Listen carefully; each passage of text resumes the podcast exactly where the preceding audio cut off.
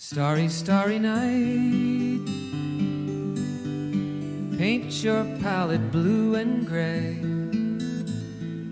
Look out on a summer's day with eyes that know the darkness in my soul.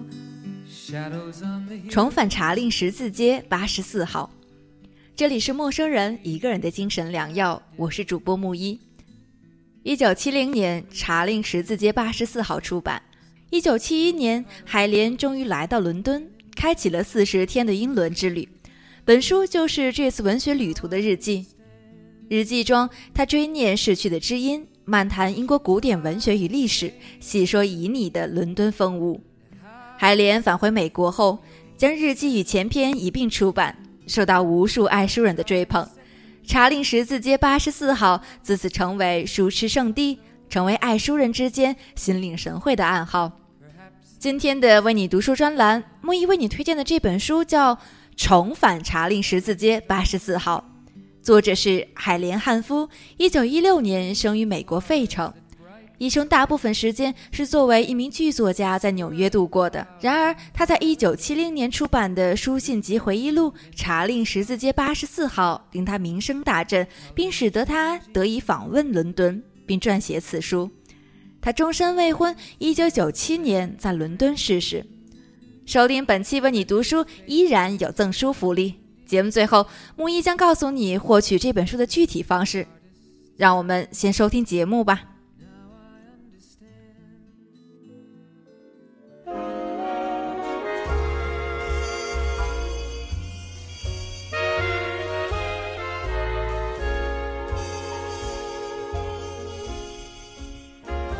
六月十八日，星期五。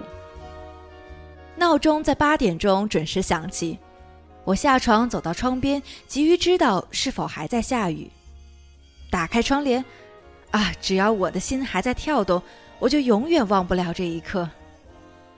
街对面一排整整齐齐的狭窄砖屋俯伏在那里，仰视着我。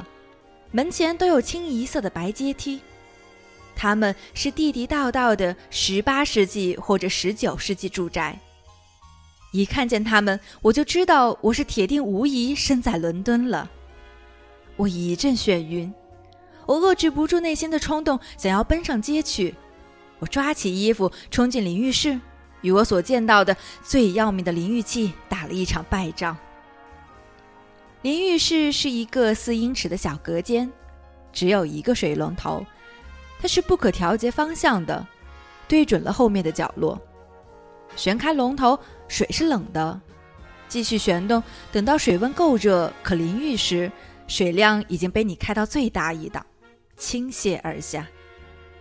这时你爬进去，蹲在后面的角落里，接受水的洗礼。一旦失手让肥皂落下，我那价值十五美元的发型便立刻付诸东流。因为水柱把我的沐浴帽从头上打落，关上龙头，谢天谢地，我跨了出去，却一脚踏进四英尺宽的水塘。我花了足足十五分钟，用浴垫和两条浴巾去擦拭地面，让它们吸足水，再把它们拧干。吸水拧干，吸水拧干。幸好我关上了洗手间的门，否则我的行李箱。就要顺流而去了。早餐之后，我冒雨出去观赏那些住宅。这座酒店在大罗素街和布鲁姆斯伯里街的交角上，它面对作为商业街的大罗素街。我从窗口看到的住宅就坐落在布鲁姆斯伯里街上。我沿着街道慢慢踱步，打量着对面的屋子。来到拐角，走进一个隐秘的小花园，名叫贝德福德广场。它的三面都有一排排整齐狭窄的砖屋，这些住宅更加漂亮，保养得非常完善。我在公园长椅上坐下，看着这些屋子，我的心在震荡。我一生从来没有如此快乐过。我一生都在期盼来伦敦看看。过去我常去看英国电影，仅是为了领略这样的屋子。在黑暗的电影院里，我注视着银幕，我如此热切的想要走进那些街道，这种如饥似渴的冲动在噬咬着我。有时晚上我在家里，读到一段黑兹利特或利亨特对伦敦所做的字意描写，我会突然扔下书，被一阵渴望的波澜吞没，好似坠落在乡愁的深井里。我想看伦敦，犹如老人在临死前想要看自己的家。我曾经对自己说，对一个生来就和莎士比亚的语言结缘的作家和书迷，这是很自然的感觉。但是此刻坐在贝德福德广场的长椅上，我想到的不是莎士比亚，而是玛丽贝利。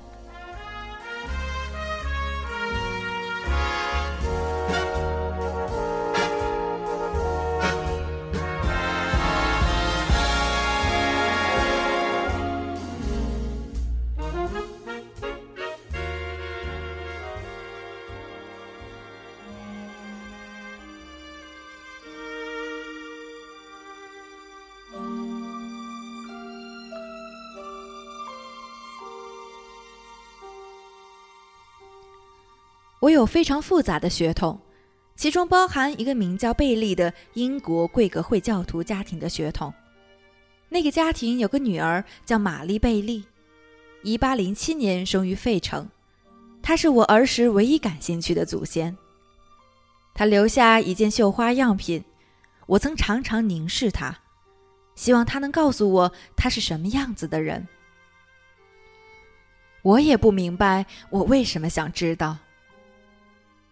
坐在贝德福德广场，我提醒自己：玛丽贝利生于费城，死于弗吉尼亚，从来没有看过伦敦。但是那个名字一直留在我的脑中。也许他是一个同名的人，也许那是他的祖母或者想要再回家的曾祖母。坐在那里，我只知道，某个早就逝世的玛丽贝利终于找到一个子孙，替他回家了。我返回旅馆，把自己重新打扮了一番，这样可以给多伊奇的团队留下一个好的印象。我刷了刷我的深蓝短上衣，这在老家英国简直就是天方夜谭。我花了足足半个小时，将我那条红白蓝三色的新围巾打成阔领带的式样，如此我看上去会像个英国人。然后我下楼去大厅。身子笔直地坐在靠门的一张椅子上，我不敢动，害怕弄乱我的装束。直到一个年轻的秘书闯入，陪我沿着大罗素街直上三个门面，到了多伊奇公司。我和卡门见面了。他非常敏锐、精干，模样惹人注目。接受《标准晚报》一位名叫瓦莱丽·詹金斯的记者采访，他很年轻，富有朝气。采访结束后，我们三人加上一名摄影师挤进一辆出租车。卡门对驾驶员说：“查令十字街八十四号。”我感到有些紧张。我知道此刻是在去那个地址的路上。我从查令十字街八十四号买了二十年的书，结交了那里一些从未见过面的朋友。我从马克思与科恩书店购买的大多数书，也许在纽约也能淘到。多年来，我的朋友建议我去奥马利书店试试，去多贝与派因书店试试。我从来没有另辟蹊径。我想和伦敦保持牢固的联系。我无愧于此。我成功的坚持下来了。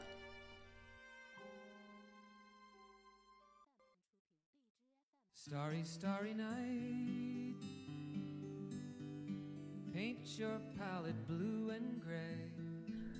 查令十字街是一条狭窄的、承载着下等酒吧的街道，交通阻塞不畅。一家家旧书店沿着街道排列，在门口敞开的摊位上堆满了旧书和旧杂志。四下里有人漫不经心地在蒙蒙细雨中浏览旧书。我们在查令十字街八十四号下车。多伊奇公司已经在用书把空荡的橱窗填满，橱窗后面的殿堂非常幽暗，里面荡然无物。卡门到隔壁的普尔书店拿来钥匙，让我们进入这家昔日的马克思与科恩书店。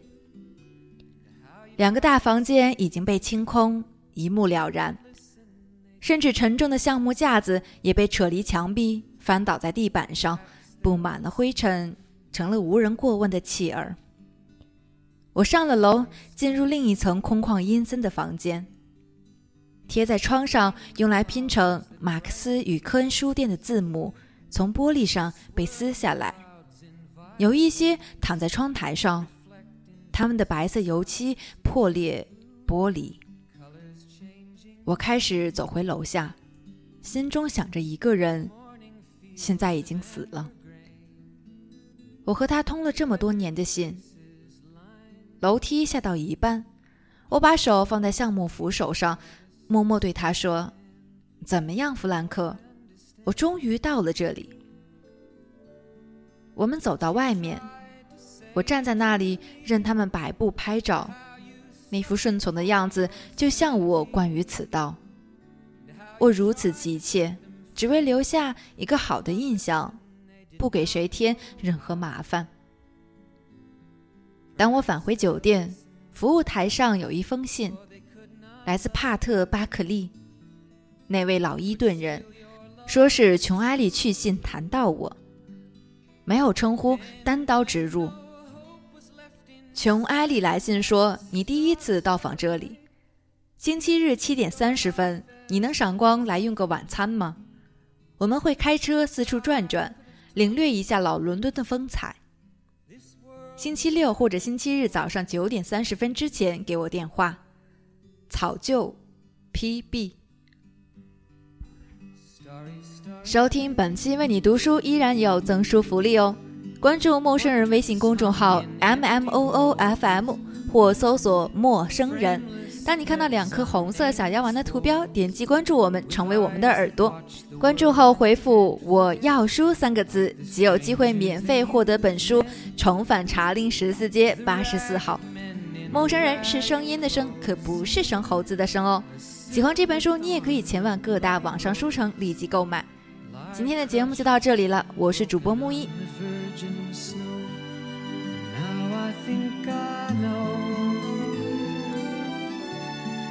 What you tried to say to me, and how you suffered for your sanity, and how you tried to set